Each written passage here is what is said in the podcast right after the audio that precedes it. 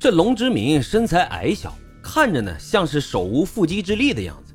警方这一开始啊，压根儿就没把他往谋财害命那方面想，纯粹是迫于抓他过来的两拨人的强烈要求，才说第二天到他家去搜查看看。结果这一查就查出了一起惊天大案。第二天上午，派出所的两个民警就去了龙之明家。虽然是炎炎夏日，但是他家的房子两个窗户竟然用泥土堵着。打开房门，里面极其的阴暗，平添了一股子恐怖的气氛。屋里呢是泥土地面，坑坑洼洼的，很不平坦。通往阁楼的木梯子上沾有一些乌黑色的，类似于血迹的斑点。龙之明的妻子严红霞身体有残疾，精神呢也有些不正常。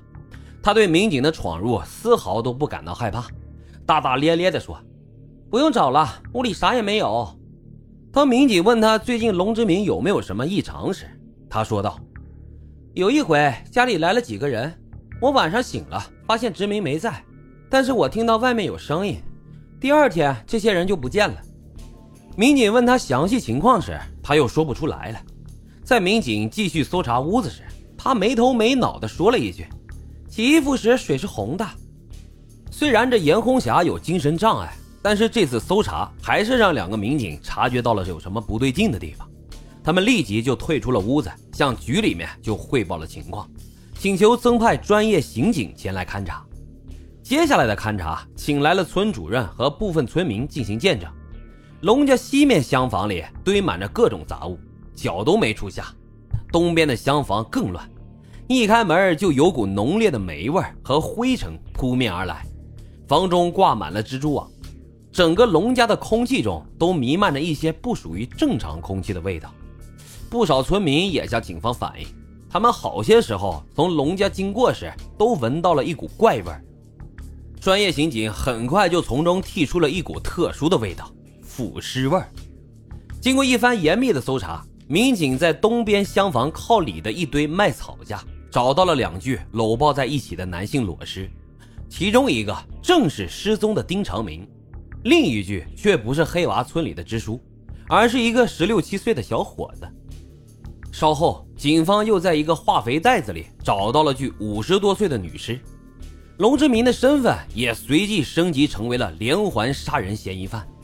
关在看守所里的他，立即就享受到了重刑犯的待遇，手铐脚镣全上阵，有专人看管。他的事儿啊，也从村里迅速传遍了全镇，再传到县里，当时啊，引起了不小的轰动。本来这是起恐怖的案子，但是因为人们都知道凶手被抓了，心中的好奇打败了恐惧，占领了上风，于是他们一波波的涌向了龙家来看热闹。一下子发现了三具尸体，激发了村民们的探索欲。他们纷纷向警方提供与龙之明有关的线索。其中一条信息啊，引起了警方的注意。有不少村民都提到，龙家以前有个地窖，用了好些年了，后来不知道为什么被龙之明给填了，在上面弄了一个菜园。警方根据村民所指的位置，确定了一个范围，然后就着手开挖。菜园里种的是当季蔬菜。挖开后是一层薄土，土下面呢是一层干枯的玉米叶，玉米叶下面又是一层薄土。把这层土再刨开后，警方找到了地窖入口。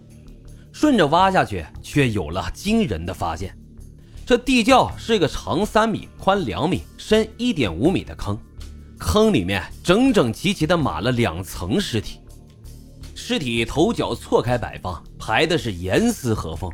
让不大的空间得到了充分的利用，警方从里面共清理出了三十三具尸体，村支书赫然就在其中。案情很快就传到了省里，引起了不小的震动，连武警都派来了。而这还没有结束，在过去的几天时间里，警方又挖掘出了两个埋尸坑，一处是龙家的猪圈下方，挖出了八具尸体；另一处是龙家的粪坑下方。挖出了四具尸体，每个埋尸坑里的尸体都用同样的手法被整齐的码放着，就像是每个农民家里堆砌的柴火一样。尸体的总数达到了惊人的四十八具，这让警方想到了团伙作案，怀疑这龙之明啊是不是有团伙？不仅如此，在和平时期一下子死这么多人。据说消息传到省里时，有些官员一度担心是不是有什么政治或者是迷信的因素在里面。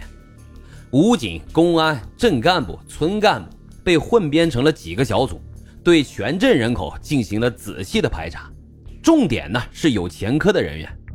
那段时间，各个路口都有荷枪实弹的武警把守，一些平时比较张扬的地痞流氓全都当起了缩头乌龟。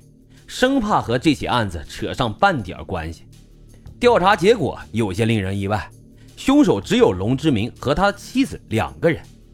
龙之明是主犯，严红霞是帮凶，